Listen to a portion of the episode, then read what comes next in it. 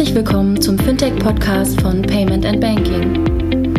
In unserem wöchentlichen Podcast sprechen wir mit interessanten Köpfen aus der Branche über unsere Hauptthemen Fintech, Payment, Banking und Mobile. Hallo und herzlich willkommen zur 196. Ausgabe des Fintech-Podcasts von paymentbanking.com. Heute wollen wir über Instant Payment sprechen ähm, und den, dem äh, Payment-Trampismus, der da im Moment durch die Industrie geht, ähm, nämlich äh, europäische Payment Schemes und so weiter und so fort. Aber ähm, den Podcast habe ich äh, zusammen mit dem lieben André und deswegen wollte ich ganz kurz vorher nochmal den André beglückwünschen zu seinem äh, Merger mit Finreach und ganz kurz nochmal darüber sprechen. Hallo André. Hallo Jochen, vielen Dank. Ähm, ja, erzähl doch mal kurz und dann nach dem ähm, äh, nach dem interessanten Thema mit Figo äh, würde ich den Werbespot machen und dann äh, zum eigentlichen Thema kommen. Ja, wir haben in der Tat äh, Anfang der Woche den Merger zwischen Figo, also dem Unternehmen, wo ich schon seit längerer Zeit ähm, beteiligt bin, ähm, in verschiedensten Rollen, am Anfang als Business Angel, dann irgendwann operativ und ähm, in der Tat momentan noch als CEO, ähm, fusioniert ähm, oder unter der ähm, aufschiebende Bedingung, wie man so schön sagt, also unter der ähm, Bedingung der Freigabe durch die BaFin mit ähm, dem Unternehmen FinReach aus dem FinLeap-Universum und ähm, haben darüber schon längere Zeit gesprochen, haben ehrlich gesagt, ähm, das weißt du sogar auch noch aus der ganzen Anfangsphase von FinLeap auch schon mal darüber gesprochen, ob es nicht möglicherweise ganz sinnvoll sein könnte, mehr miteinander zu machen, also noch mehr als nur eine Kunden-Lieferanten-Beziehung zu haben, die wir schon lange, lange haben ähm, haben wir die beiden Firmen ähm, werden wir die beiden Firmen fusionieren. Äh, super glücklich darüber, beide Teams super glücklich darüber. War eine sehr aufregende Woche und ich glaube, das ist genau der richtige Schritt, den wir jetzt da losgetreten haben, um aus Europa heraus für das Thema Open Banking, für das Thema API-getriebene Veränderungen der Banken, des Bankings in und außerhalb von Banken echten europäischen Player aufzubauen, einen relevanten. Und ähm, das hätten wir mit Sicherheit auch alle alleine versuchen können, nur durch eine, ein paar glückliche Umstände in den letzten Monaten, größere Finanzierungsrunde bei FinLeap und ein Strategieschwenk bei FinReach und unsere Offenheit ähm, an, der, an der Stelle ähm, kriegen wir es jetzt gerade hin, auf einen Schlag 90 Leute zusammenzuführen, auf einen Schlag in den relevantesten deutschen Städten unterwegs zu sein, mit Hamburg und Berlin. Ähm, halt, stopp. ähm, mit einer vernünftigen Bahnverbindung dazwischen. Ähm, da müssen wir mal ein Transrapid bauen hier. Ähm, ja, und in der Tat halt auch mit, mit einer super Kundengruppe und ähm, das Feedback, was wir bekommen haben, ähm, sowohl das Wichtigste von den Mitarbeitern ist super positiv von beiden Seiten. Ähm, Investoren natürlich vor, die wussten das natürlich lange vorher. Äh, aber jetzt auch aus der, äh, aus der Kundenschaft, aus der Kundschaft, sagt man, ne? Kundenschar, Kundschaft, super positiv und auch die Öffentlichkeit hat halt sehr gut darauf reagiert. Also total glücklich. Für mich bedeutet das eine andere Rolle. Auch das nicht überraschend für die Leute, die mich kennen, dass ich das ähm, immer auch gesagt habe, dass es Phasen gibt, wo es bestimmte Leute an der Spitze einer Firma geben sollte. Und für mich endet halt so eine operative Rolle so in drei bis sechs Monaten hier. Äh, total glücklich darüber und äh, werde mich dann halt weiterhin diesen Themen widmen, aber in anderen Rollen als Boardmember bei, bei FIGO, beziehungsweise in dem dann äh, gemergten Unternehmen ähm, und mit großer Wahrscheinlichkeit ähm, auch bei den Kollegen von FinLeap ähm, eine Rolle übernehmen, äh, weil da einfach momentan echt ein richtig gutes Ökosystem entsteht und schon entstanden ist. So viel dazu. Von meiner ja, wir Seite. Haben, wir, wir, haben das ja, wir haben das ja im Blog auch ähm, ähm, sehr stark begleitet die Woche mit mit zwei großen Artikeln, einer von dir und einer von uns vom Team nochmal. Und äh, jetzt der mir in der Tat Tränen in die Augen. ja, schön. Aber ist jetzt ähm, äh, ähm, auch wirklich so eine Erzählung aus der aus der Historie, wie wir das halt auch alles, alles nebenher mit begleitet haben. Ähm, und ähm, ich glaube, das, äh, der andere hat auch gesagt, es war so ein Nachruf auf dich. Äh, nein, war es nicht. Aber es war einfach mal so ein Cut jetzt, wo man mal gesagt hat, okay, ähm, mal zurückblickt, wo kommt jetzt eigentlich alles her und was ist eigentlich alles in, der, in, der, in den ganzen Wochen äh, oder Monaten und Jahren ähm, von dir und Figo mit äh, getrieben worden. Und das ist natürlich, wenn man im Tagesgeschäft ist, was anderes, als wenn man dann einfach mal nach Jahren mal sagt, okay, wie war das denn eigentlich früher? Wie war es jetzt? Und wer war dafür verantwortlich? Also in der Tat, Jochen, ähm, war das auch gestern hier in der Firma äh, ein Thema, äh, weil das einfach auch dem einen oder anderen Mitarbeiter natürlich gar nicht so bewusst gewesen ist, was wir 2014, wie wir losgelaufen sind. Natürlich erzählst du vielen das am Anfang im, im Onboarding-Prozess und sowas. Äh, aber so äh, komprimiert und von Dritten das nochmal äh, lesen zu können, hat auch hier ein paar Leute überrascht und so, ups, äh, das war schon ähm, sehr, sehr bedeutend. Dankeschön nochmal dafür. Und was ich in dem Artikel nicht geschrieben habe, aber ähm, kann ich das hier im Podcast noch sagen, ähm, ich habe ja da zwei Herzen in meiner Brust. Auf der einen Seite, ich war ja da ganz am Anfang bei dir auch noch ein bisschen Beirat bei Figo, aber ich war ja CEO von Finreach. Mhm. und, in der Tat. und ich habe ja dieses Finreach äh, äh, Company Pivot äh, getrieben vom Advertising Sales Anbieter, was eigentlich weiß wahrscheinlich kein Mensch mehr, weil der Finreach schon völlig unbekannt war, hin zu dem, was jetzt ist, nämlich Banken B2C, B2B äh, Sales Anbieter Kontowechselservice. Und ähm, als, als wir da im ersten Produkt Kontowechselservice gestartet sind, ähm, habe ich ja schon strategisch einfach ein bisschen weitergedacht, nach dem Motto, naja, das kann ja nicht alles sein.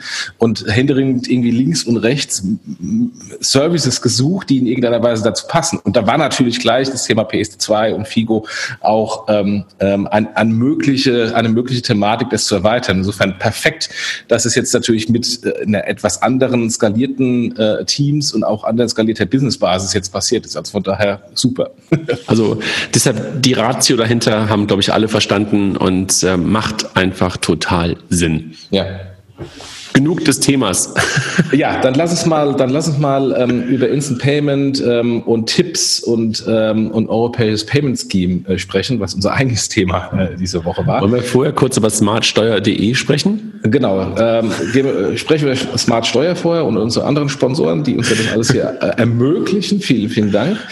Ähm, Smart Steuer ist, ähm, du, du hast es neulich wunderbar erklärt, ist ein Steuertool für, für mit, mit KI und die ähm, ersetzen oder bezahlen die Steuer im Vorfeld aus, oder? Letztendlich ist es erstmal sozusagen ein ganz normales B2C-Steuerberatungstool, ähm, mit der du automatisiert deine Steuererklärung machen kannst. Aber das Interessante finde ich halt auch, das, was jetzt momentan bei denen ähm, jetzt kommen soll, dass du halt nicht auf den Steuerbescheid wartest, sondern sie halt auf Basis der Daten, die sie jetzt selber errechnet haben und der Prognose, ähm, dir halt schon vorher den Betrag auszahlen. Und das ist natürlich echt ein Unterschied zu allen anderen Steuererklärungen oder Steuererklärungstools, so sagt man, glaube ich, äh, die ich bisher kenne. Echt cool. Das hätte ich gebraucht, weil ich habe äh, gerade diese Woche meine Steuererstattung bekommen für die Jahr 2016, 2017 und das war jetzt nicht wenig. Deswegen hat das Finanzamt auch so ewig gebraucht, um den Steuerbescheid äh, zu bearbeiten. Wenn es umgekehrt gewesen wäre, wenn ich die Summe, die sie mir jetzt erstattet hätte, denen geschuldet hätte, da hätte ich natürlich schon vor anderthalb Jahren die bezahlen müssen. Aber nein. Ähm, insofern, ähm, äh, ja, ich werde jetzt diesmal das ausprobieren ähm, und äh, da gibt es auch ein B2B-Produkt, oder? Ja, da, was ich in der Tat, das habe ich auch in keinem Steuerberatungstool bisher gesehen. Ähm, du beschäftigst dich ja in dem Moment, wenn du deine Steuern erklärst, wenn du die Steuererklärung machst, sehr mit deinen Finanzen. Und ähm, da gibt es natürlich ja manchmal ganz gute Trigger, ähm, dass du darüber nachdenkst, so etwas wie, keine Ahnung, ein Auto zu kaufen, über Reisen oder was auch immer. Also, dass du wirklich äh, genau in diesen Momenten über deine Versicherung nachdenkst, über dein Konto nachdenkst. Und äh, da bietet halt äh, Smart Steuer steuer.de ähm, Partner die Möglichkeit, sich in den Prozess zu integrieren. Und da gibt es eine URL, smartsteuer.de slash fintech. Ähm, und da können sich halt äh, interessierte B2B-Partner hinwenden und schauen, welche Möglichkeiten das gibt. Finde ich total smart, ehrlich gesagt, weil du bist so tief in dem Moment mit deinem Geld beschäftigt und mit deinen Verträgen beschäftigt, dass das total Sinn macht. Also du denkst wahrscheinlich auch jedes Mal dann über so Steuererklärung Ja, klar, ja, klar. Ja, dann, also smartsteuer.de slash fintech gibt es mehr Informationen. Dann jetzt noch äh, eine kleine Information ähm, von unserem Partner FinCompare. Was macht FinCompare eigentlich für Banken so attraktiv? FinCompare erhält täglich hunderte Finanzierungsanfragen von mittelständischen Unternehmen. Diese werden ausgewertet und mit den Anforderungen der Banken verglichen. Basierend auf den Firmendaten und Finanzierungspräferenzen sucht die FinCompare Software dann den passenden Finanzierer heraus und leitet die Anfrage weiter. So erhält der Finanzierer stets qualitativ hochwertige Anfragen mit großer Abschlussbereitschaft. Mehr über unser automatisiertes Matching-System erzähle ich euch später. Vielen Dank. Ähm, und ähm, dann ähm, sprechen wir gleich nochmal ähm, über den anderen Partner Mastercard, äh, aber wir wollen jetzt mal in Medias Res gehen. Wir hatten, wir hatten da ja vom Raphael die Tage im Blog einen interessanten Artikel zum Thema europäisches Industriepolitik-Desaster und da ist so ein bisschen das auch angesprochen worden ähm, im, im, Finanzbereich, dass äh, da dieser europäische ähm, Finanzchampion gesucht wird im Payment, also sprich äh, weniger Abhängigkeit von ähm, den Mastercard, den Visas, den PayPals und auch vor allem keine äh, zukünftige Abhängigkeit der Alipays und WeChat Pays. Ähm, und da ist aber im Moment sehr viel Visual Thinking drin, vor allem weil das Thema ja auch nicht neu ist, sondern vor ein paar Jahren schon mal ähm, die Sau durchs Dorf getrieben wurde und die Sau dann irgendwie auf dem Weg gestorben ist. aber äh, jetzt kommt eine neue. Wie ist denn da der Status? Ich habe gar nicht so hundertprozentig den Überblick, weil das in der Tat, wie du es gerade beschrieben hast, so ist, dass äh, momentan ganz, ganz viele Leute ganz, ganz viele Themen nach oben werfen und auch vermischen. Ich glaube in der Tat, das, was du beschrieben hast, dass man darüber nachdenkt, europäische Champions oder europäische Infrastrukturen und darauf Produkte gerade in den Mittelpunkt zu stellen, um sich halt zu emanzipieren wieder ähm, von großen amerikanischen Unternehmen, von großen amerikanischen Diensten oder nicht überrollen zu lassen von chinesischen Diensten, ist gerade etwas, was, wie soll man das nennen, ordnungspolitisch, glaube ich, scheinbar gerade auf der Agenda zu ste stehen scheint. Ne? Es kommt aus der Politik, es kommt aus der EZB. Ähm, und was wir halt gerade hören und lesen, das hat ganz, ganz viele Leute die Dinge, die momentan schon durch SEPA und jetzt mit Instant Payment auf den Weg gebracht wurden, auf der Infrastrukturseite, plötzlich zu einem Produkt und zu einer Lösung und zum, naja, fast schon zu so einem Gral machen. Und ich glaube, das müssen wir mal ein bisschen aufklären. Das ist ein bisschen mein Gefühl. Ja, ich meine, ich kann das auch schon äh, durchaus nachvollziehen. Ähm, und man, man, muss ja nur nach Russland gucken. Äh, da gibt's auch immer noch Mastercard und Visa, äh, obwohl die jetzt nicht die größten Freunde sind. Die Chinesen hatten ähm, mit äh, China Union Pay schon mal zumindest ein konkurrierendes Payment Scheme gebaut, was dann aber jetzt ähm, nicht mehr so relevant ist durch, durch WeChat. Aber wir haben ja mittlerweile, und ich habe es ja etwas schelmisch gesagt am Anfang mit dem digitalen Trumpismus, ähm, der in Europa ist. Aber wir haben natürlich das Vorbild, das große Vorbild in Trump in den USA und dem kann man ja mittlerweile alles zutrauen. Und der kann ja vielleicht tatsächlich mal sagen, Ihr, ihr lieben Europäer, ihr nutzt, nutzt nicht nur unsere Militärgewalt, um euch abzuschützen vor, vor den Russen. Nein, ihr nutzt sogar unsere Payment-Systeme, unsere tollen. Ähm, und die tue ich jetzt mal einstellen oder ich mache eine Payment Tax äh, oder Tariff, sagt er immer so schön, äh, obendrauf. Und, äh, und dann sehen wir natürlich alt aus, weil wir durchaus in elementaren Bereichen von amerikanischen Payment Schemes abhängig sind. Mhm. Das ist ja alles in Ordnung, aber ähm, die Abhängigkeit ist ja auch hausgemacht, weil wir hatten ein europäisches Payment Scheme mit äh, Eurocard ähm, und ähm, dem Eurocheck, mit der ähm, Europay International, die dann mit Mastercard fusioniert wurde. Das hatten wir ja alles. Äh, die Banken haben sich ähm, davon getrennt, haben da auch sehr viel Geld verdient, ähm, haben auch sehr viel Geld verdient mit Visa Europa, die dann mit äh, Visa International fusioniert wurde, was auch gerade, europäisches war. Gerade mal drei Jahre her, ne? Oder genau. Zweimal. Und, und jetzt tun sie irgendwie alle so, als ähm, wäre das alles irgendwie der Teufel und, ähm, und sie haben da irgendwie sind die Armen. Ähm, letztendlich ist das ein hausgemachtes Problem. Mhm. Also bin ich total bei dir. Ähm, dass, wenn ich mich daran erinnere, als ich angefangen habe, in dem Bereich Banking und Payment zu arbeiten, da gab es halt noch ein Eurokartensystem und da gab es auch in der Tat eine Eurokarte und das waren damals auch starke Player.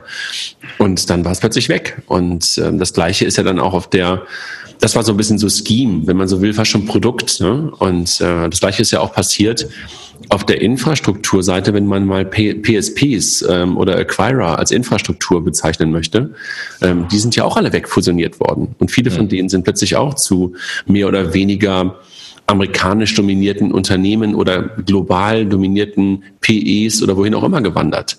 Aber dass es dort deutsche oder europäische Champions gibt, das ist ja wirklich ähm, eine große, große Ausnahme. Also wir haben natürlich noch so etwas wie jetzt eine BSP One mit Ingenico zusammen. Ähm, aber ansonsten aus Deutschland heraus, siehst du da irgendwo in diesem Bereich Payment einen großen, relevanten Player? Äh, die Wirecard. Ja, da hast du recht. aber sonst, äh, sonst eigentlich keinen. Ähm, Adyen ist ein europäischer Player, aber nur mit, mit, mit, dem meisten amerikanischen Geld da drin. Genau. Und selbst die BSP One, ähm, ähm, ja, die Ingenico ist noch ein europäischer äh, Anbieter, aber die Ingenico ist de facto ein Übernahmekandidat. Ähm, mal gucken, wer die dann schluckt.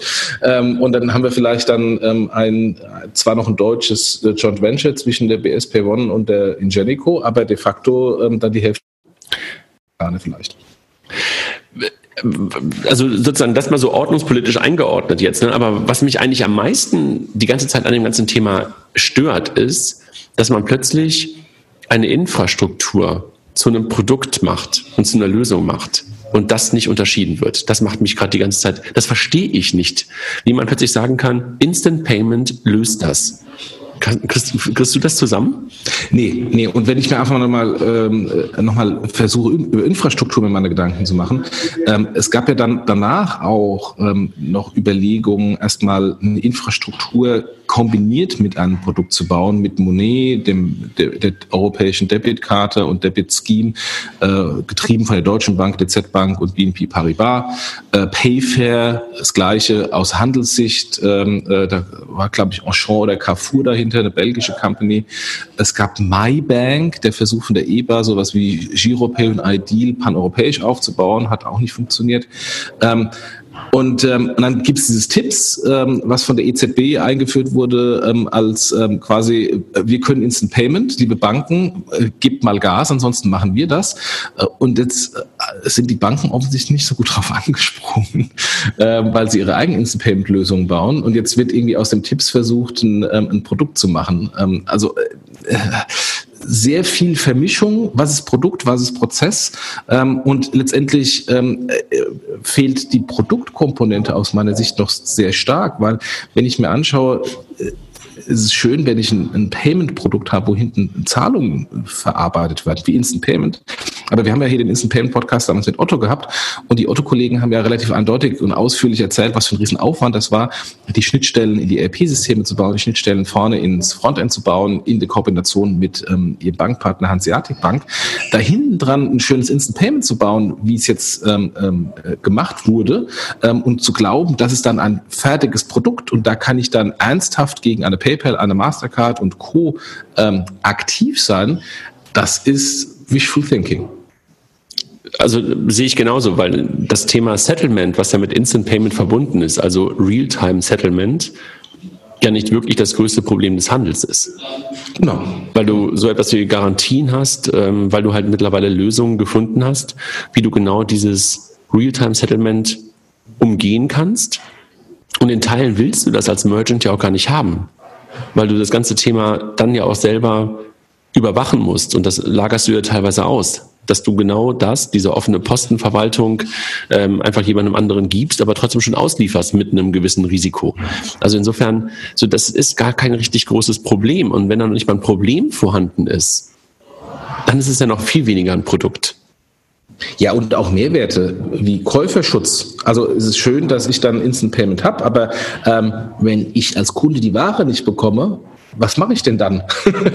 ähm, Gehe ich zu meiner Bankfiliale und sage hier, ich will die Kohle zurückhaben, weil ich habe das Produkt nicht. Äh, gibt es da einen Käuferschutz? Nee, gibt es nicht. Mhm. Ähm, also insofern, äh, äh, wie kommen denn die Banken darauf, ähm, diese, diese Unterscheidung zwischen Settlement und Prozess und Infrastruktur und Produkt so zu vermischen, dass sie dann glauben, das ist ein etabliertes Produkt? Kannst du dir das irgendwie vorstellen? Also ich weiß auch gar nicht genau, ob es unbedingt die Banken selber sind. Ähm, es wird ja gerade ein bisschen von der EZB getrieben. Ich glaube, da geht es wirklich darum, dass man versucht, dass auch alle wirklich dieses Thema ernst nehmen und die Infrastruktur in der Breite geschaffen wird. Das kann ich verstehen. Also, dass man aus EZB-Perspektive sagt, wir bauen hier wirklich ähm, neue Rails und diese Rails sind halt super. Da, aus der Sicht kann ich es verstehen.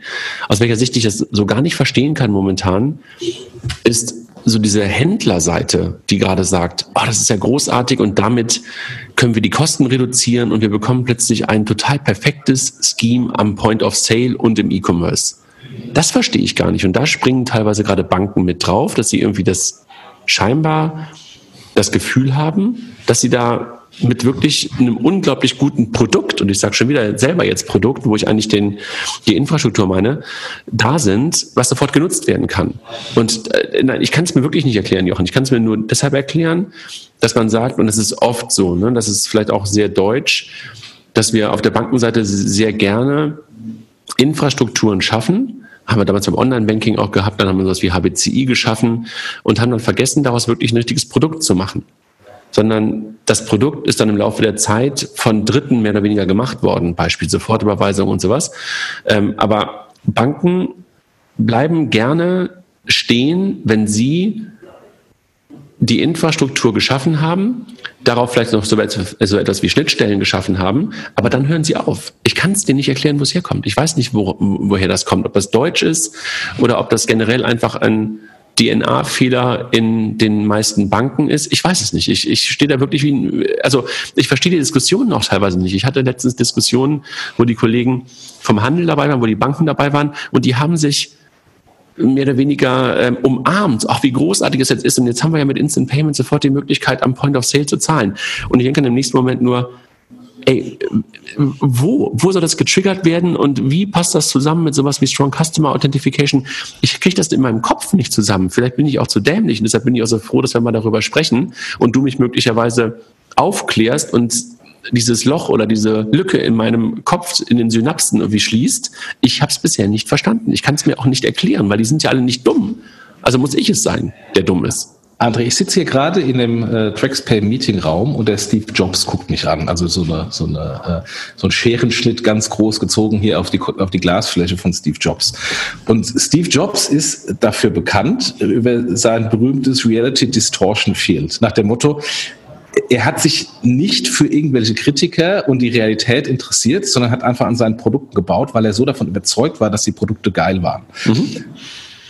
Der Riesenunterschied, und ich glaube, die, die viele der Banken-Payments-Leute als auch der Handels-Payments-Leute sind im Moment in genauso einem Reality Distortion Field, weil sie beide die Opportunity sehen, weil sie beide sich gegenseitig ähm, hypen und gegenseitig bestätigen mit ihren, mit ihren Wünschen. Vor allem, weil das gegebenenfalls ein internes Problem von ihnen lösen kann. Also aus der Handelssicht löst das Problem, ähm, dass die Abhängigkeit von, von den teuren Card-Schemes weggeht, die Abhängigkeit auch von Apple Pay und Google Pay, was im Moment ein großes Hype-Thema ist, wo letztendlich auch die teuren Kartentransaktionen manifestiert werden. Und ähm, und die Banken natürlich gleichzeitig die Abhängigkeit von Mastercard und Visa, PayPal und, und Co. Äh, auch Apple und Google, wo sie jetzt, also beziehungsweise Apple äh, Geld bezahlen müssen, dass sie überhaupt dabei sein dürfen. Also letztendlich, die kommen beide aus, aus ähm, einer, einer Position der Schwäche, wo sie ein Problem für sich glauben zu lösen. Und das ist ja auch total nachvollziehbar und, und richtig. Nur befinden nachvollziehbar und richtig ist das, dass man Hoffnung hat.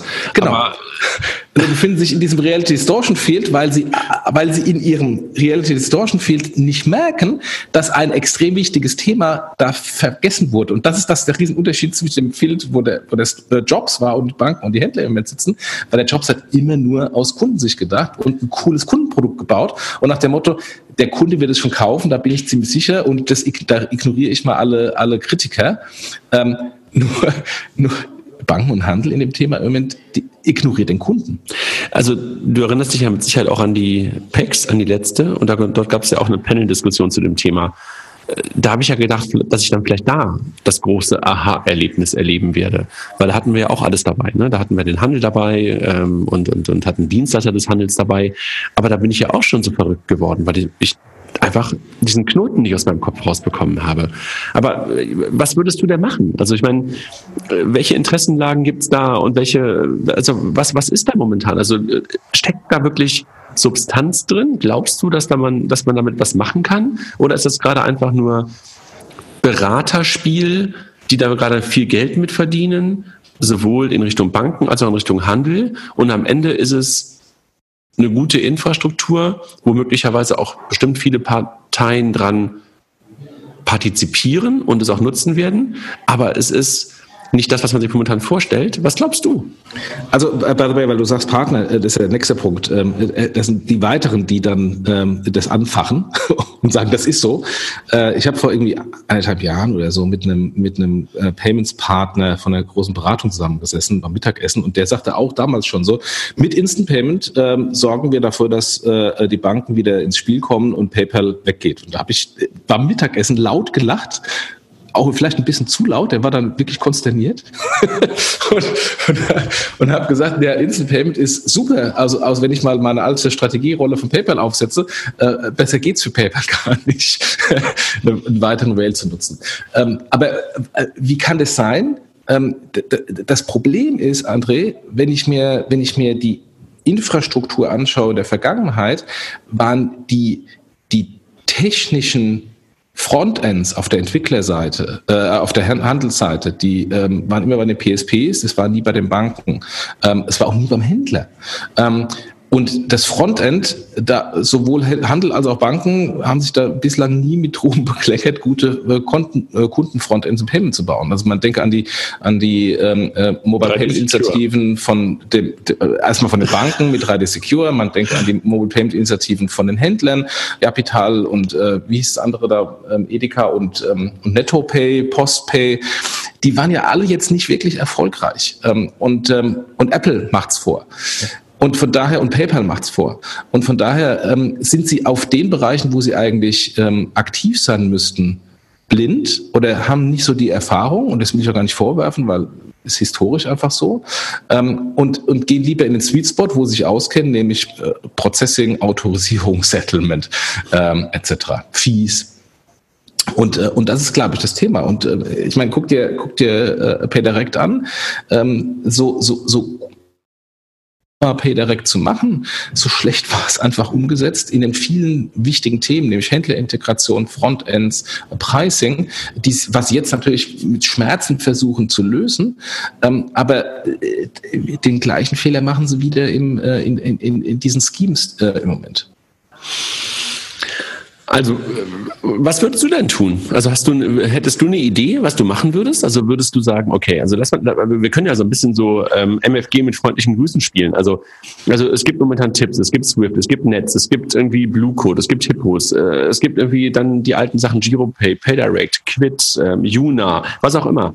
Ähm, was ist denn gerade der richtige Weg? Oder muss man gerade einfach alles ausprobieren? Weil das ist ja das andere. Wir sagen ja auch immer, hey, probiert und wenn es nicht funktioniert, wirf weg probieren Sie gerade das Richtige oder verrennen Sie sich gerade und werfen möglicherweise auch nicht die richtigen Sachen in einen Pott und konzentrieren sich in die richtige Richtung? Was, was glaubst du? Was sollten Sie tun? Also erstens probieren, absolut. Also ich deswegen äh, äh Blue Code und ähm, ähm, Quid und Yuna und ähm, äh, äh, die ganzen Ident-Anbieter, die mit Payments kommen, also Veribi und Co probieren, ausprobieren.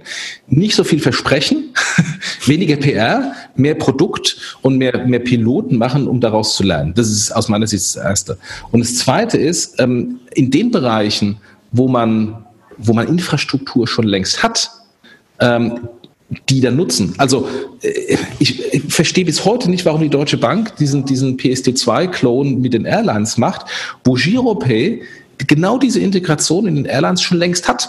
Und was ist ein GiroPay? GiroPay ist eine Integration in die Shop-Systeme und ist ein kleines Frontend, was man jederzeit austauschen kann, aber ist die Integration in die, in die Shop-Systeme, in die Airline-Systeme etc. Und hinten dran läuft eine X-Überweisung, ob das eine Sofortüberweisung, also eine Instant Payment, nicht sofort, eine Instant Payment Überweisung, eine SEPA-Überweisung, äh, gegebenenfalls eine, eine, eine SEPA-Lastschrift ist, ist doch völlig egal. Aber da hat man da schon mal Infrastruktur gebaut, die man wunderbar weiterverwenden kann. Und wo Aber man die Deutsche auch, Bank war halt nie bei GiroPay dabei. Ja, und, und genau das ist das Problem.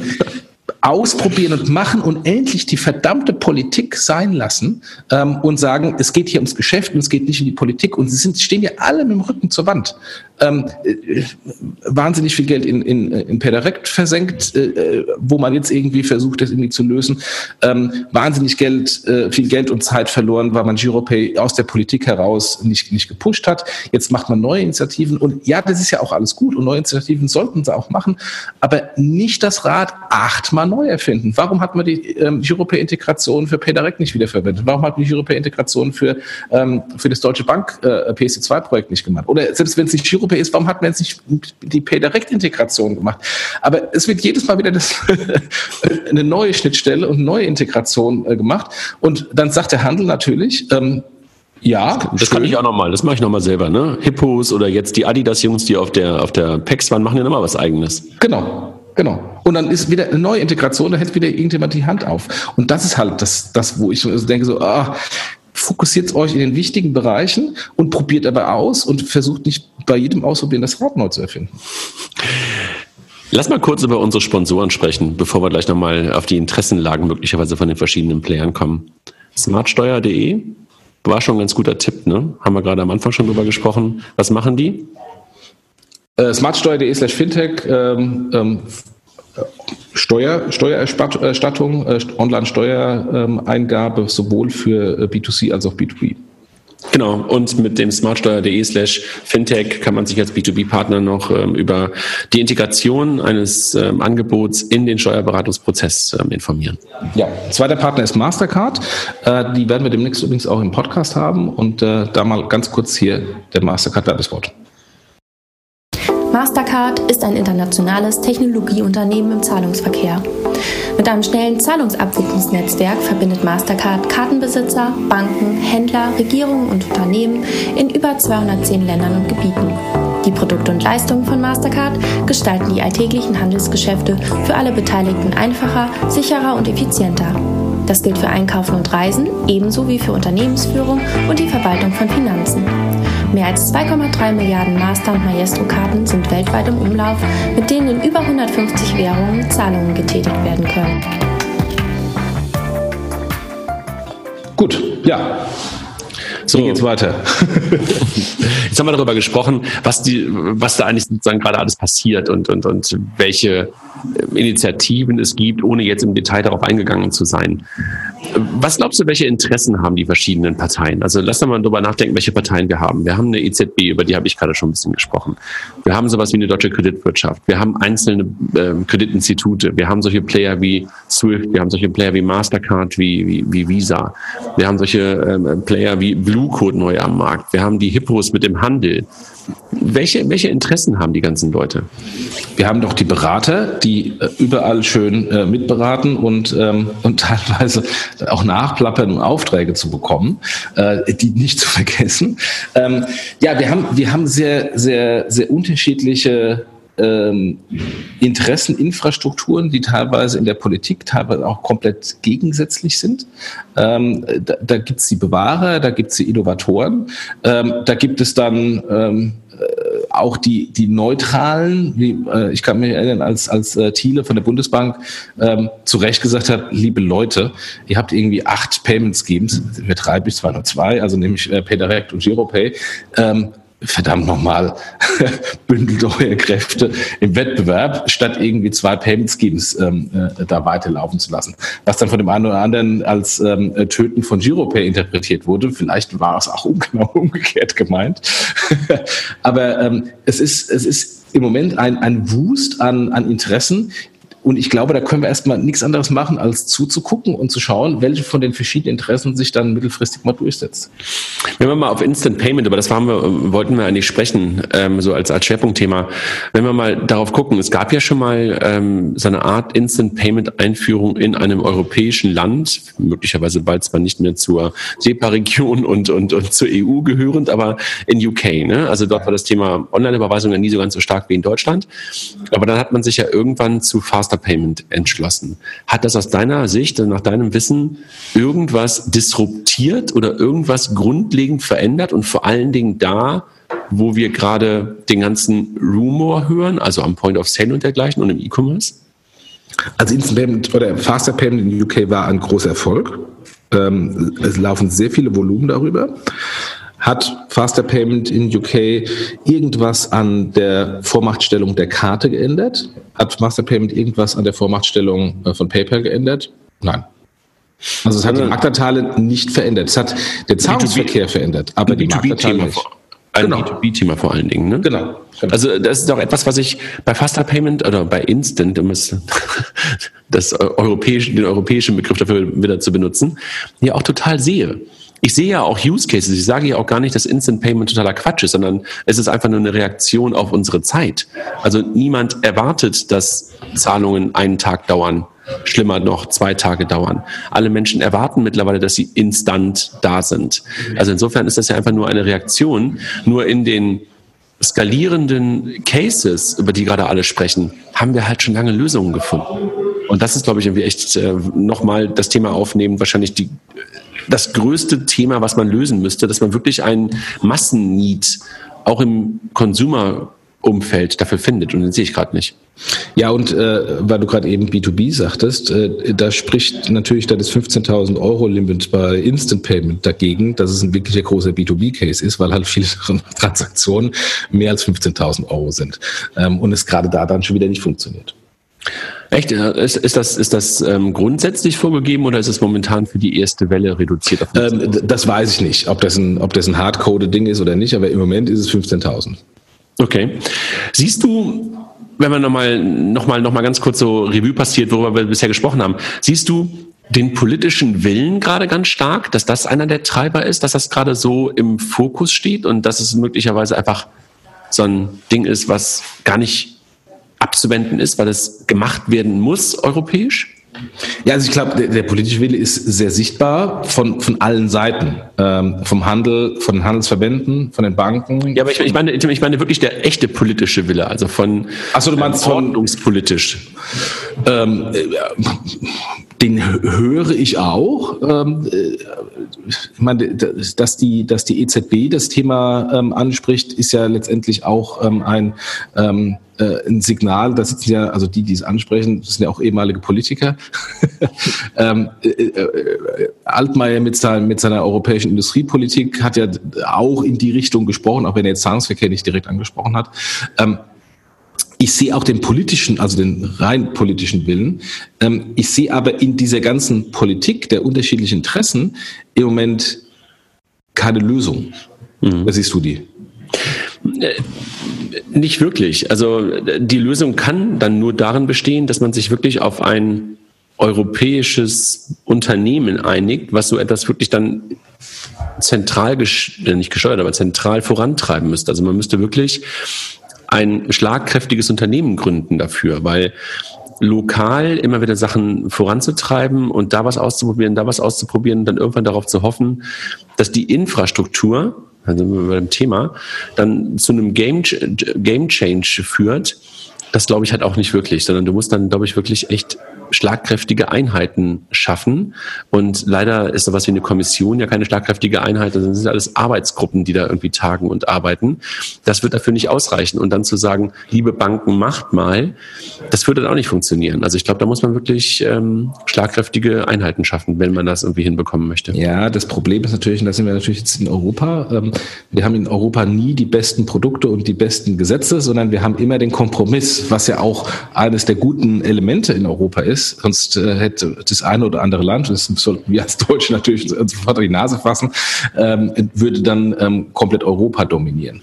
Ähm, in dem Bereich hilft aber ein mittelprächtiger Kompromiss nicht weiter, ähm, sondern da muss ein schlagkräftiges Produkt ähm, rauskommen.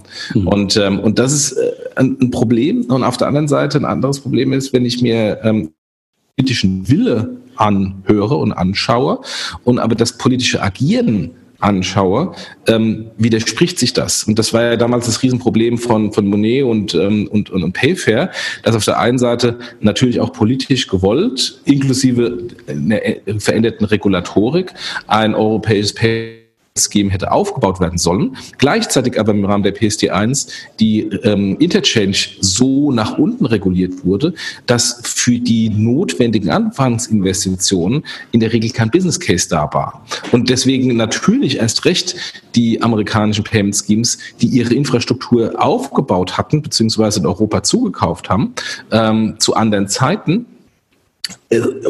gar noch betoniert und manifestiert wurden, ähm, weil es äh, de facto von einem Business Case unmöglich war, da ein alternatives Produkt neu zu bauen. Also eigentlich, wenn man zwar High Level ganz, ganz oben eingestiegen, High Level eingestiegen, aber wenn man sich nochmal ganz kurz überlegt, was Instant Payment bedeuten könnte, dann ist es ja in der Tat eine neue Infrastruktur, die neben Mastercard und Visa Card plötzlich alle europäischen Banken connected. Ne? Und damit ja durchaus in äh, eine, eine Infrastruktur zur Verfügung stellen würde, die die Abhängigkeit auflösen würde. Ne? Ja, also die Infrastruktur ist da. Ja. Genau, also nur damit man das einfach nochmal versteht, also auch für Leute, die möglicherweise gar nicht so ganz tief in dem Thema drin sind. Aber eigentlich baust du da gerade eine komplett neue Infrastruktur. Also eigentlich ist mal super.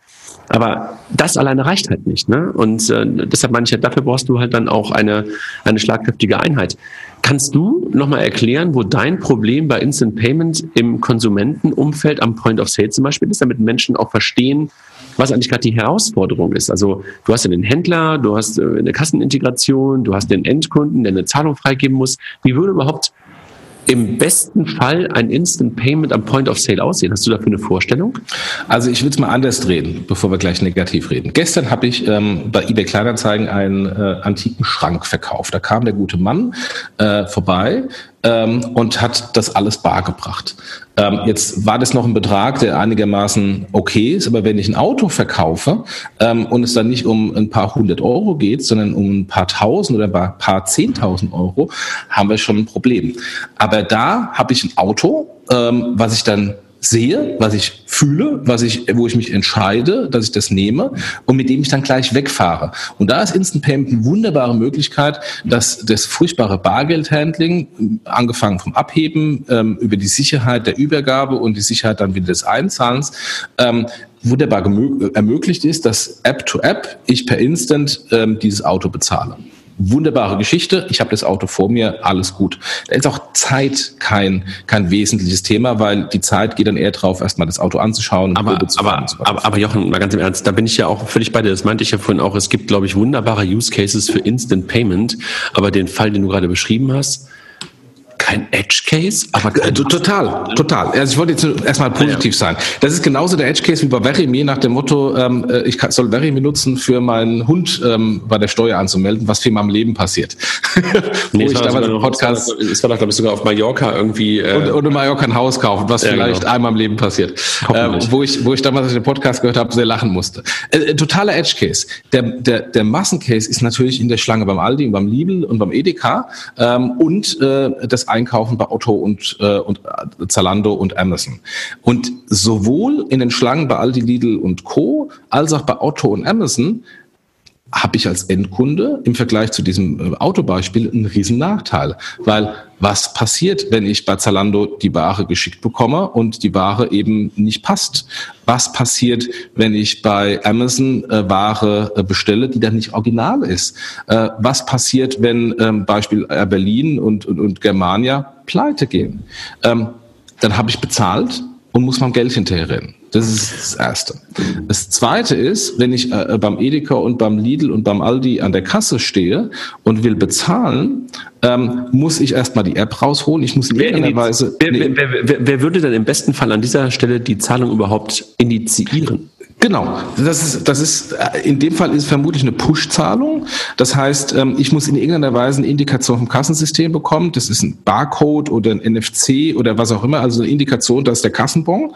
Und dann pushe ich die Zahlung von meiner App mit diesem Referenzcode auf das Bankkonto von lassen wir bei Edeka sprechen, bei Edeka. Edeka müsste dann eine Integration über die Bank haben, dass das eingehende Geld angekommen ist. Die Integration führt dann zum SAP-System, das äh, letztendlich der Kunde gezahlt hat und dann geht eine Information ans Kassensystem, äh, Bon geschlossen.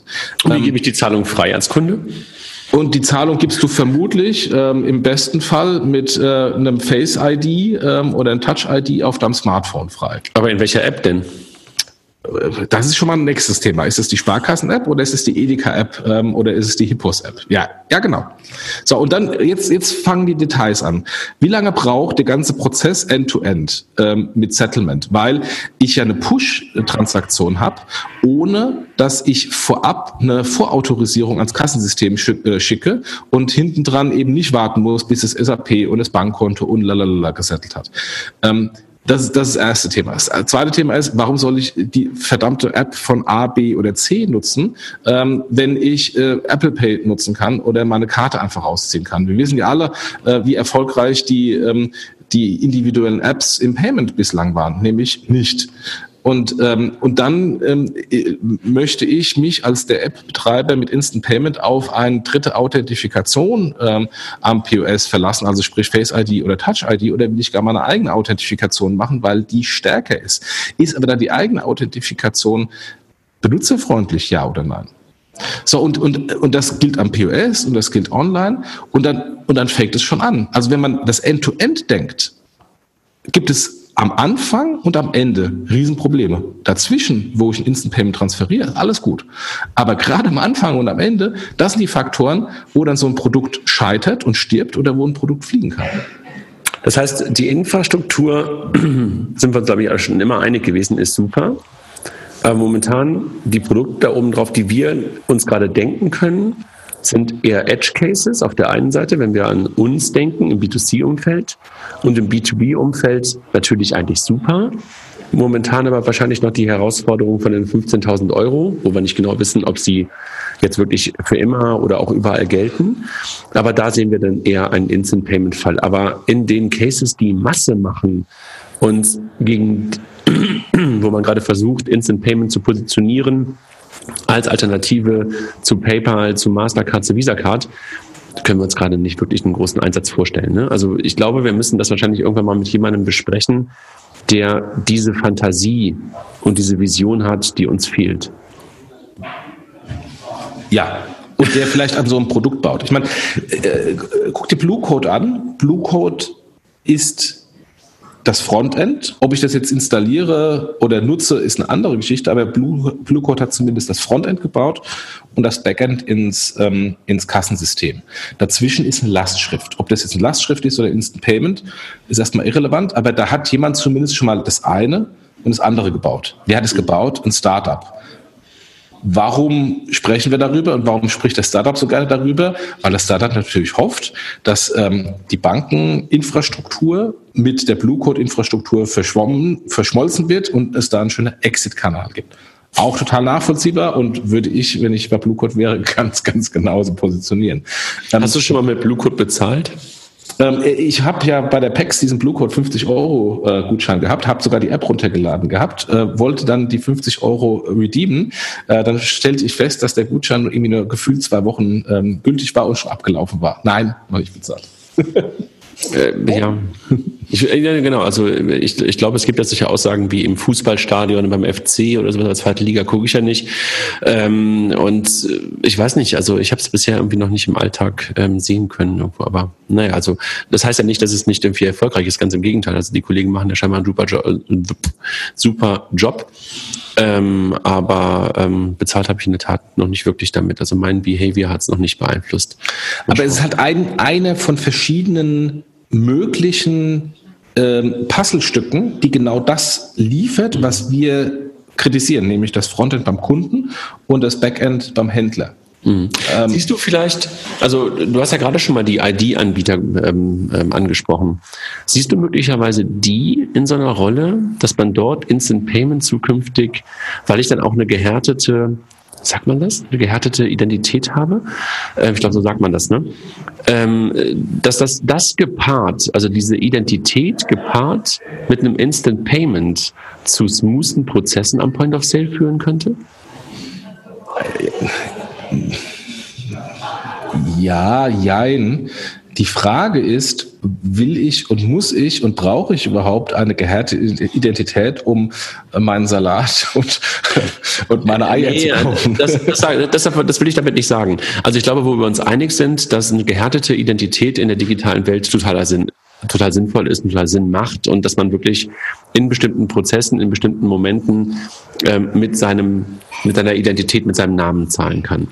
Und wenn ich mich daran gewöhne und nicht nur zur Hundesteueranmeldung und zur, ähm, zur Gewerbeanmeldung oder sowas irgendwie das dann raushole, sondern das für mich einfach ein gelebtes, ein gelebter Alltag ist. Du erinnerst dich, ich glaube, unser erfolgreichster Podcast ist immer noch der, über ähm, die ID-Schemes in, in, den, in den Nordics.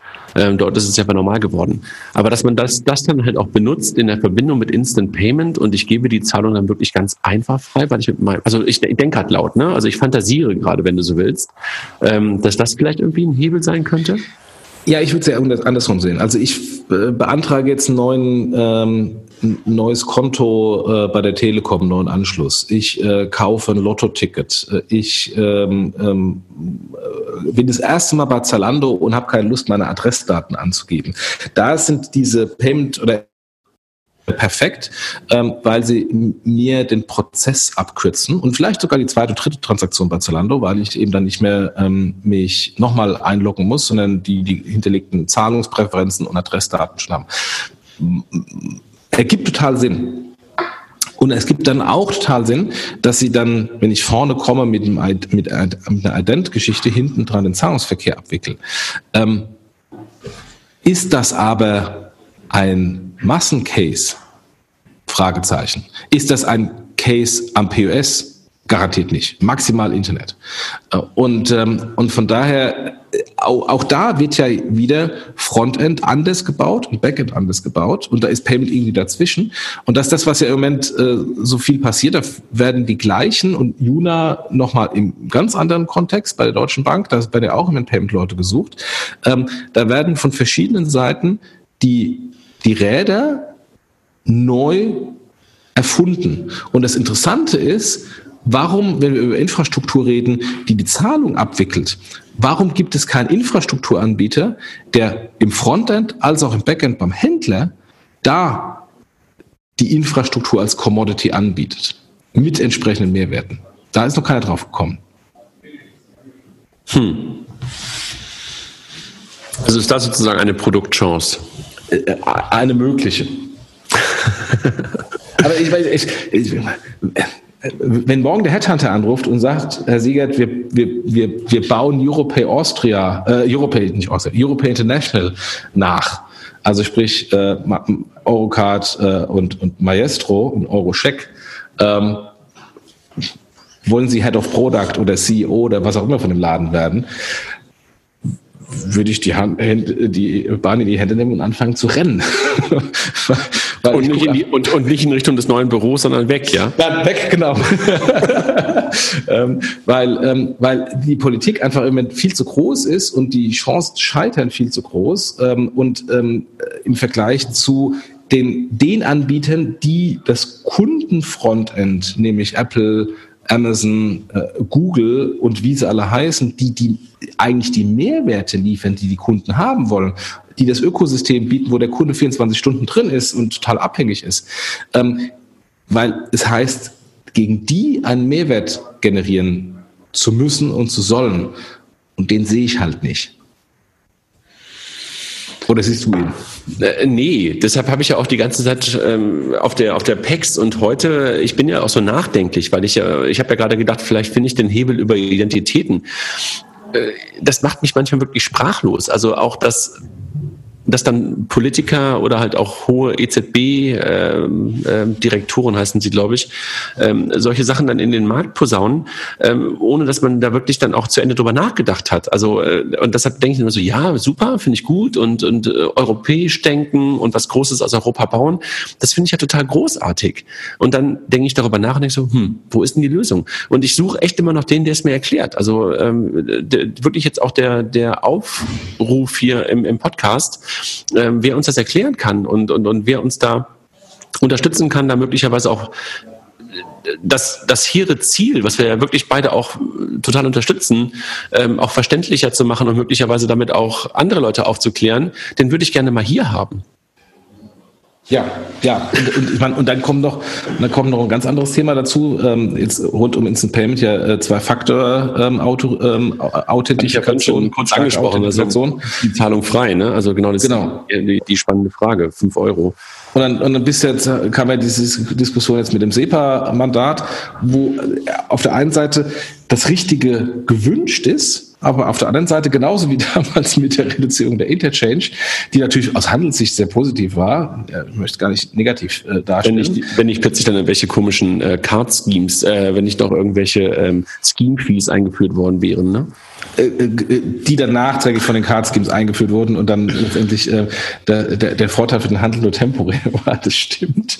Ähm, aber ähm, aber da kommen dann auf der einen Seite gute Dinge, auf der anderen Seite werden die guten Dinge wieder kaputt gemacht mit ähm, Vorschriften, die vielleicht in einem, in einem ähm, in, auf einer Inselsicht sehr sinnvoll sind, aber im Gesamtkontext dann doch wieder mehr kaputt machen und einzelne Verfahren und Anbieter zementieren äh, und andere darunter leiden lassen. Und, äh, und das ist und das, das Hauptproblem, was ich in dieser ganzen Diskussion im Moment sehe, ist, es gibt sehr viele Wünsche und Hoffnungen und Forderungen, die aber immer aus der jeweils individuellen Sicht argumentieren und aus der jeweils individuellen Sicht sogar zu Recht gut argumentieren. Aber wenn ich dann die Gesamtbrille anschaue, also ich nicht nur aus Handelssicht argumentiere oder nicht nur aus Banksicht oder nicht nur aus politischer Sicht, sondern generell aus Kunden- und Prozesssicht argumentiere, dann fallen alle oder viele Punkte in sich zusammen und dann muss man sagen, ja, schön gewünscht, aber nicht gekonnt. Klingt echt hart. Lass mal, bevor wir gleich zum Ende kommen, noch mal kurz über unsere Sponsoren sprechen. Ähm, das sind heute FinCompare, ne? Ja, und Mastercard und ähm, smartsteuer.de slash fintech. smartsteuer.de slash fintech. Jochen hat noch ein Problem mit dem Begriff Smartsteuer. Sag noch mal. Smartsteuer. Jetzt aber auch gut. Wie automatisiert FinCompare den Vergleich zwischen Finanzierungsanfragen und den Kriterien der Banken? FinCompare nutzt einen selbstentwickelten Algorithmus, um die individuellen Finanzierungsanfragen mit den Kriterien der Finanzierer zu matchen. Wir leiten immer nur passende Finanzierungsanfragen an den richtigen Finanzierer weiter. Das erhöht die Abschlussquote, stellt die Qualität des Leads für die Bank sicher und beschleunigt den Prozess für den Kunden. Das Tolle hierbei ist, dass die Finanzierer selbst Zugriff auf die FinCompare-Plattform haben. Dadurch können sie selbstständig ihre Kriterien anpassen, die Finanzierungsanfragen untersuchen und mit dem Kunden kommunizieren. Um die weiteren Vorteile von FinCompare zu erfahren, besucht einfach www.fincompare.de. Also, du hast ja gesagt, aus diesem ganzen Thema könnte man äh, fast eine Serie machen. Ähm, glaube ich auch. Also ich glaube, man kann, äh, ich habe ja vorhin diesen kleinen Rap war es nicht, aber äh, die Begriffe alle mal hochgeworfen, die alle hier relevant sind und eine Rolle spielen. Wahrscheinlich könnte man zu jedem von diesen Themen äh, gemeinsam auch vielleicht mit Experten dann nochmal fast einen ganzen Podcast füllen. Ähm, wie würdest du weitermachen, um das Thema unseren Hörern nochmal näher zu bringen und möglicherweise ähm, sagt ja auch der eine oder andere, Quatsch, Jungs, ihr habt es nicht verstanden, der melde sich bitte. Ähm, was, was wäre für dich der nächste Schritt der, der Podcast-Serie zum Thema Instant Payment und europäische Zahlsysteme? Also erstmal würde ich gerne jemand haben, der ähm, zumindest mal die Punkte, die wir hier und es soll jetzt nicht Bashing sein und keine Kritik sein. Sondern das versuche versuch, versuch genau. ich gerade auch immer zu relativieren. Ne? Genau. So, als wenn wir das irgendwie alles total scheiße Alles, alles scheiße finden. Genau. Nee, nee, Super. also genau. Ähm, aber aber äh, wir, wir, wir gucken einfach aus, was für ein Problem wird gelöst, äh, wie ist der Kunde und wie ist der Prozess. Nee, erstmal gibt es ein Problem. Und gibt es aber ein Problem, das zu lösen wird. Genau, ja, da hast du auch recht. Genau. ähm, dass uns da vielleicht einfach mal jemand versucht, den Knoten im Kopf zu lösen. Ähm, und ich habe ja zumindest bei dem Otto ähm, äh, Podcast, Otto Instant Payment Podcast, ja mitbekommen, ja, es gibt tatsächlich Probleme und es gibt tatsächlich auch Lösungen, also beispielsweise im Rechnungskauf ähm, und äh, im Bereich der Vorkasse. Ähm, das ist ja auch alles in Ordnung, aber das sind am Ende des Tages auch wieder Nischenthemen, wenn, es darum geht, ich möchte eine Alternative zu Mastercard und Visa und PayPal ähm, auf europäischer Ebene haben. Dann äh, kann es sein, dass ein Zahlverfahren auf der einen Seite irgendein Problem A löst, aber halt dann Problem B, C, D, E nicht löst. Also insofern würde ich gerne mal wenn jemand ähm, sich berufen fühlt, hier gerne zu kommen und uns das mal zu erklären, wie man das holistisch löst, die Probleme, ähm, und, ähm, und wie, wo dann tatsächlich die, die, die Vorteile sind und nicht nur ähm, löst ein Problem von einer Partei in dieser großen Wertschöpfungskette und für die auch perfekt, aber zu Lasten der anderen Parteien, die in dieser Wertschöpfungskette sind. Mhm. Und, und, was ich auch gerne mal hätte, wir hatten es ja beim einem letzten Podcast schon mal gehabt, ähm, jemand aus der, aus der Politik oder von der BUBA oder EZB, ähm, die eher die politische Komponente und vor allem vielleicht den Einfluss ähm, äh, uns mal klar darlegen könnten. Weil ähm, äh, ich glaube ehrlich gesagt nicht, dass selbst wenn ähm, ähm, die Kollegen von den Sparkassen mit den Raiffeisenbanken und der DZ und der äh, Commerzbank und der Deutschen Bank und der Postbank was zusammen machen, dass es dann funktioniert. Ähm, haben wir schon mal PayDirect gesehen. Wir haben es ähm, auf nationaler Ebene in der Schweiz gesehen. Wir haben es auf nationaler Ebene in Frankreich gesehen, dass es nicht funktioniert. Äh, da tue ich mir schon schwer, dass es auf europäischer Ebene mit den Banken funktionieren soll, wenn es natürlich auf nationaler Ebene funktioniert. Und wie dann äh, ähm, ein ähm, oder wieder die Rolle eines einer Aufsicht oder ähm, einer Zentralbank, die ja nichts anderes machen kann, als ein paar Stimulantien zu setzen und äh, vielleicht ein bisschen zu pieken, ähm, wie die das tatsächlich umsetzen wollen, die operativen Probleme, die lokalen Banken nicht gelöst bekommen. Also, würde ich mir auch wünschen, ähm, aus der Politik mal jemanden dabei zu haben, also ordnungspolitisch jemanden mal zu hören, ähm, wie sie das sehen. Auf der einen Seite, warum? Der Wunsch so groß ist. Kann man sich, glaube ich, relativ leicht beantworten, das Warum. Aber dann auch mal mit denen darüber zu diskutieren, wie denn. Und ist mir noch gerade eine Anekdote eingefallen zum Thema Faster Payment in UK. Das war ja lange Zeit ein Thema und das wurde ja dann erfolgreich, als man eine Firma da drauf gesetzt hat, die das umgesetzt hat. Ne? Das war damals Vocal. Das war damals Vocalink. Weißt du, was der Treppenwitz ist, ne? Gekauft von Mastercard für zwei oder vier Milliarden, keine Ahnung. beauftragt, ja. beauftragt von den Kollegen Banken und jetzt hängt es dann doch wieder bei einem amerikanischen Unternehmen, ne? Ja, aber das ist natürlich dann auch wieder das, das, das ähm, Hauptproblem, ähm, wenn es ein privat geführtes Unternehmen ist, was Vocalink war, ähm, was auch gut ist, weil sonst geben die nicht Gas. Ähm, steckt natürlich dann auch private Investoren, Private Equity Investoren dahinter, die dann natürlich auch ein Exit-Szenario sehen wollen und es dann dem verkaufen, der am meisten bietet. Und dann kommt natürlich dann auch jemand mit großen Interessen wie Mastercard, der dann den Laden wegschnappt. Das ist ein, ein, weiteres Dilemma, weil wenn ich jetzt dann ein, ein nicht privat organisiertes Unternehmen nehme, also ein staatlich organisiertes Unternehmen, ähm, sind denn da dann die Interessen identisch fürs Management, für Produkt und für Vertrieb, ähm, ein kompetitives Produkt zu machen und ähm, äh, unternehmerisch zu agieren? Ähm, wenn die denn nämlich nicht da sind, ähm, ist dann wieder auch ein Problem. Ein weiteres Dilemma. Scheiße, dass wir heute nur über Dilemma, wie, wie, ist, denn die, wie, wie ist denn die Mehrzahl von Dilemma? Über Dilemmen, über Dilemmas, keine Ahnung. Eins reicht eigentlich schon meistens, ne? Also deshalb will man gar nicht eine Mehrzahl davon haben. Äh, aber gefühlt sind es gerade viele an dieser Stelle. Ähm, echt doof. Was ist, ja, ist der Knoten, der Knoten im Kopf äh, zum Thema Instant Payment und Europäisches Payment Scheme. Der, der, der, der, der schwieriger wird, je länger wir drüber nachdenken und härter, statt dass er leichter wird. Das wollte ich gerade sagen. Das wird aber gerade irgendwie nicht irgendwie zu einem Knoten, den ich irgendwie relativ leicht äh, auflösen kann, sondern ich glaube, ich brauche irgendwie echt eine mega Schere oder sowas, äh, um das Ding wieder aufzubekommen. Das geht ja irgendwie gar nicht. Und da zerstört man da viele Dinge, wenn man in diesen, mit der Schere kommt. Jochen, weißt du, dass jetzt heute Weltfrauentag ist? Ja. Was hat denn das für dich? Also, ich meine, außer dass in Berlin jetzt heute Feiertag ist und sich viele freuen, was hat denn das für dich? Äh, hat das irgendwie bei euch eine Bedeutung? Du hast ja auch zwei Frauen zu Hause. Äh, also die, die, die, wissen das nicht, die sind in Nordrhein-Westfalen. Nein, das ist der Feiertag. Frauentag ist es ja schon irgendwie bewusst. Also ähm, ja, gut, ich also habe. Du, du, du, negierst das heute sozusagen. Ich, ich nehme das zur Kenntnis ähm, und äh, ich versuche, ähm, meine Tochter ähm, äh, zumindest, äh, das war schon vor dem Weltfrauentag, so erziehen, dass sie, ähm, dass sie auch Technik versteht und begeistert ist. Sie hat ein Kali-OP, für die, die das äh, nicht kennen, bitte googeln, das erkläre ich jetzt nicht. Äh, sie lernt Swift Playgrounds auf dem iPad, für die, die es nicht kennen, bitte googeln. Also sie lernt Programmieren.